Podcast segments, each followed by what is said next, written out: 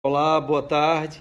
Nesse podcast, nós trataremos do quarto capítulo do livro A Arte de Aprender a Ser, da editora Grifos, de autoria de Fábio Azin, que foi gravado durante os satsangs que estamos realizando, dedicados à leitura ou à discussão sobre os temas abordados em cada um dos capítulos do livro. Esse quarto capítulo, cujo título é O Cenário, ele trata da história das oficinas de ciência, meditação e introdução ao budismo que passaram a ser realizadas gratuitamente desde 2014 e trataremos nesse satsang, nesse podcast, os temas fundamentais que norteiam a oficina, que são a gratidão, a humildade, a compaixão, o amor incondicional e o perdão. Os satsangs são sempre realizados na terça-feira de todas as semanas, às 20 horas, na plataforma Zoom, cujo ID é 445 485 5306. Esperamos vocês todas as terças-feiras às 20 horas.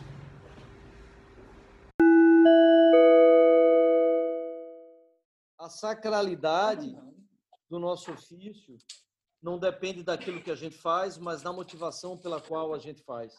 E que o trabalho de um zelador que trabalha todo dia na intenção de tornar a vida dos outros seres mais leve, mais feliz, é muito mais sagrado do que o trabalho do diretor-presidente de uma empresa, de uma corporação, se o objetivo do trabalho dele não é tornar a vida dos outros seres mais felizes, mas apenas se tornar mais poderoso, mais rico,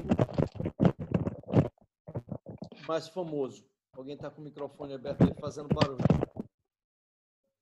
É, enfim, eram, eram é, é, é, e na sequência, no, nesse quarto capítulo, a gente trata das cinco propriedades da nossa consciência que guiam toda a oficina, sobre a qual sobre as quais eu vou falar brevemente, informando que nas próximas cinco oficinas a ideia é que a gente faça as nossas meditações centrando em cada uma dessas propriedades da nossa consciência. Portanto, hoje nós vamos fazer a meditação da gratidão. E essa é exatamente a primeira propriedade da consciência que a gente trabalha. É... Quando nós fazemos as nossas prostrações durante a oficina, vocês lembram que a gente sempre começa agradecendo, agradecendo por mais esse dia que nós recebemos de presente, agradecendo pelas oportunidades que esse dia nos traz, sobretudo para que possamos compartilhar o nosso amor, o nosso carinho com todos os outros seres. Agradecemos por estarmos vivos, por recebermos a vida como um presente assumindo ao mesmo tempo o compromisso de forma a amparar essa expressão da nossa gratidão, de que nós não vamos tratar aquele dia que nós estamos recebendo, o dia de hoje, esse dia que nós estamos recebendo, como se fosse apenas simplesmente mais um dia em nossa vida, mais um dia qualquer em nossas existências, compreendendo que esse dia, o dia de hoje, é o dia mais importante que existe, porque é o único dia que existe. O passado já não existe mais e o futuro ainda não existe. Então, a vida só existe no momento presente. E essa expressão de gratidão nós estendemos àqueles seres que nos são mais próximos, que nós amamos, que nos dão companhia, amparo, carinho, afeto, mas levamos essa gratidão também aos seres que nós não conhecemos, que nos são, portanto, indiferentes, compreendendo que, se fossem outras as circunstâncias, esses seres que nós mal conhecemos muitas vezes poderiam ser o nosso pai, a nossa mãe ou alguém extremamente querido. E terminamos por agradecer aquelas pessoas com as quais nós temos alguma dificuldade de relacionamento, algum tipo de resistência, compreendendo que essas pessoas são talvez as que mais nos ensinam sobre a sobre o amor incondicional e, sobretudo, nos ensinam sobre a compreensão de que elas somos nós mesmos sob outras circunstâncias apenas. Na sequência, trabalhamos a humildade, compreendendo que a humildade é a, é a primeira propriedade da consciência em cima da qual se estruturam todas as outras, porque enquanto nós não compreendermos que aquilo que nós sabemos não é absolutamente nada em relação ao que nós não sabemos e jamais saberemos, nós não estamos preparados para aprender nada. Então, quanto mais sábio nos tornamos, mais humilde também somos, necessariamente, porque humildade é sinônimo de sabedoria, da mesma forma que arrogância e prepotência são sinônimos de ignorância. Trabalhamos tudo isso nas nossas prostrações durante o exercício da manhã, vocês devem lembrar bem. É, lembramos que, como folhas de uma árvore, nós não somos mais nem menos importantes do que nenhuma outra folha, da mesma forma que, por sermos folhas, não somos mais importantes do que aqueles que estão enterrados na lama, mas que são as raízes que fornecem a energia e os nutrientes para essa árvore que também somos nós da qual da qual dependemos. Independentemente se estamos no topo da árvore ou perto do chão, isso não nos faz mais ou menos importantes, porque somos todos apenas apenas árvore, apenas uma parte da árvore. Compreendemos, sobretudo, que a maior lição de humildade que existe é aprendermos a nos reconhecermos em todos os outros seres. E a partir dessa compreensão, também na prostração da humildade, assumimos o compromisso de que nunca mais nas nossas vidas trataremos os outros seres como se fosse uma pessoa qualquer, sem compreender que aquele ser que nós estamos com o qual nós estamos interagindo naquele momento, também somos nós, e fossem outras as circunstâncias, seria ele o nosso pai, a nossa mãe. Então, jamais deixaremos de, de nos reconhecer, reconhecermos o nosso pertencimento aos outros seres que teremos a oportunidade e o privilégio de encontrarmos ao longo da nossa caminhada, compreendendo que cada ser que nós encontramos é um privilégio, uma honra que, que recebemos um presente que recebemos do universo pela oportunidade de encontrarmos aquele ser, mesmo que seja um ser que muitas vezes talvez nós por uma dificuldade de compreensão do nosso pertencimento a ele, seja um ser que nós desprezemos, por exemplo, ou um ser que nós, em relação ao qual nós nos julguemos superiores, ou um ser que nós, por julgarmos como sendo um ser egoísta, um ser agressivo, um ser violento, é, nós não compreendamos que também é sagrado esse encontro, talvez até mais pelas oportunidades de aprendizado e de crescimento que esses seres também nos, nos trazem.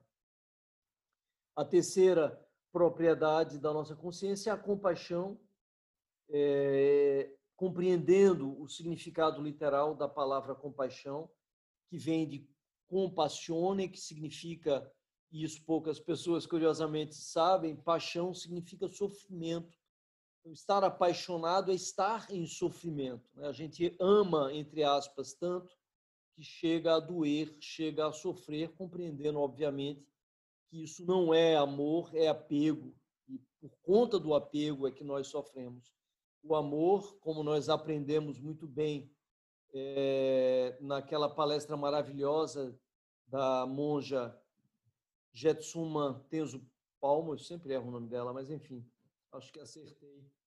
É, ela, ela, ela nos, nos, nos explica a diferença entre o amor verdadeiro e, o apego. Amar verdadeiramente é desejar que o outro seja feliz e não desejar ser feliz através do outro. Então, não, não é possível que nenhuma forma de, de amor cause qualquer tipo de sofrimento. Pelo contrário, já que o amor ele é sempre libertário, ele conduz sempre à, à libertação. É, então, exercemos a nossa compaixão por aqueles que nos são mais próximos, compaixão por aqueles seres que nós não conhecemos, mas que reconhecemos como estando em sofrimento, e compaixão também por aqueles seres com os quais nós temos alguma dificuldade de relacionamento ou algum julgamento, e esses seres particularmente são difíceis para a gente sentir compaixão, compreendendo que só conseguiremos sentir compaixão por esses seres no momento em que nós passarmos a nos sentirmos como parte dele, compreendermos o nosso pertencimento também a eles, a esses seres. Trabalhamos na sequência o amor incondicional por todos os seres, sobre o qual eu acabei de falar, o seu significado, que nasce dessa compreensão de pertencimento. Muita gente, inclusive, muitos autores, inclusive, dizem que amor incondicional e compaixão terminam sendo o mesmo sentimento, porque se nutrem da mesma do mesmo do mesmo fundamento, da mesma da mesma base, são erigidos da mesma base, é, da mesma raiz. Acabei de receber a notícia aqui de que minha internet estava instável, espero que eu não caia novamente. É, mas vamos, enfim, e por fim nós trabalhamos o perdão, começando sempre com o perdão a si mesmo, e na sequência trabalhamos o perdão, é, bom, inicialmente, né, o perdão a si mesmo, em razão de toda a dor e de todo o sofrimento que nós nos causamos pelo por todos os momentos que nós julgamos a nós mesmos, que nós eh, desperdiçamos nos torturando na culpa, no arrependimento, sem compreendermos que a culpa e o arrependimento são sentimentos completamente inúteis, já que se nós voltássemos no tempo e fôssemos exatamente aquela mesma pessoa, nós faríamos exatamente as mesmas coisas eh, e cometeríamos exatamente os mesmos erros. É fácil hoje, depois que tudo aconteceu, nós olharmos para trás é, e refletirmos que deveríamos ter feito algo diferente. Porque, claro, aprendemos com o que aconteceu, mas se voltássemos no tempo, nós seríamos novamente aquela, aquele ser que éramos, que não somos mais, e, inevitavelmente, cometeríamos os mesmos erros. Isso nos lembra sempre de uma história que está no livro, que é a história do perdão de Buda, e eu vou, vou contar essa história brevemente, eu sei que a gente está um pouco adiantado no tempo, até por conta uh, da interrupção que tivemos, mas é, um, vou contar de forma rápida, mas um, um grande industrial, um homem poderoso, muito rico, é, levou o seu filho para se consultar com Buda, fizeram uma viagem muito longa, e ao chegar na consulta, entraram numa fila, uma fila bastante grande. E quando já estavam prestes a serem atendidos, o Buda disse: Olha, vou ter que parar o atendimento agora e mais tarde eu retorno. Amanhã a gente volta. E o homem ficou absolutamente revoltado por não ter sido atendido, né? se sentindo melhor do que os outros, certamente. A gente já conhece isso tantas vezes, a gente já foi testemunho de atitudes dessa maneira. E ele explode e xinga o Buda de todas as, as palavras mas, enfim, não é atendido de nenhuma forma e vai dormir. E à noite ele relembra todo aquele a explosão de raiva que ele teve, cai em si e começa então a remoer um profundo arrependimento, quase não dorme de noite. E no dia seguinte, assim que encontra o Buda, a primeira coisa que ele diz, depois da noite mal dormida, de ter passado a noite remoendo todos aqueles ressentimentos, tenho certeza de que todos nós já tivemos noites como esta, é, ele na, no primeiro momento em que Buda o recebe junto com o filho, ele diz: Buda, a primeira coisa que eu queria era pedir perdão é, a você por todas aquelas palavras que eu lhe dirigi ontem. Eu estava muito cansado, muito irritado. Peço que você me perdoe. E o Buda olha para ele com toda seriedade e diz: Infelizmente, eu não posso lhe perdoar. E ele toma um susto, mas como? Você, o senhor é um, é um ser iluminado, como você não pode me perdoar? E o Buda diz: Eu não posso lhe perdoar porque aquele ser que me ofendeu já não está mais aqui. E aquele que ofendeu as ofensas também não, já não existem mais. E que traduz exatamente essa compreensão de que nós estamos o tempo inteiro em mutação, em transformação, estamos nos transformando todo o tempo. Então, devemos visitar o passado para aprender com os nossos erros, certamente, mas jamais para nos para permanecermos presos às mágoas, aos ressentimentos e aos arrependimentos, da mesma forma que também devemos visitar o futuro para planejarmos aquilo que precisamos planejar em nossa vida, mas também jamais para nos prendermos à angústia daquilo que ainda é, não vivemos. Mas falaremos sobre o passado e o futuro em um outro momento. É, nesse momento é importante compreender a necessidade de perdoar a si mesmo e se libertar, portanto, de todo arrependimento, de toda culpa que por muitas vezes carregamos pela vida inteira, compreendendo que se fôssemos, se voltássemos no tempo e fôssemos aquela pessoa, faríamos exatamente as mesmas coisas. E que, portanto, esse sentimento de culpa é completamente inútil, além de ilógico, e, e só, só, só e sofrimento e impede o nosso, o nosso crescimento. Perdoamos na sequência, pedimos perdão, na verdade, na sequência a, a todos os seres a quem o nosso ego causou dor e sofrimento, e, e pedimos e, e, perdoamos também, perdão, e perdoamos também, é, da mesma forma que perdoamos a nós mesmos e pedimos perdão aos seres a quem o nosso ego causou dor e sofrimento, nós perdoamos também é, a todos os seres cujo ego nos causou dor e sofrimento, pela mesma razão, compreendendo que quem nos causou dor e sofrimento não foi o ser, mas o personagem que aquele ser construiu para se proteger, o ego através do qual ele vive a sua existência, como nós também vivemos a nossa existência.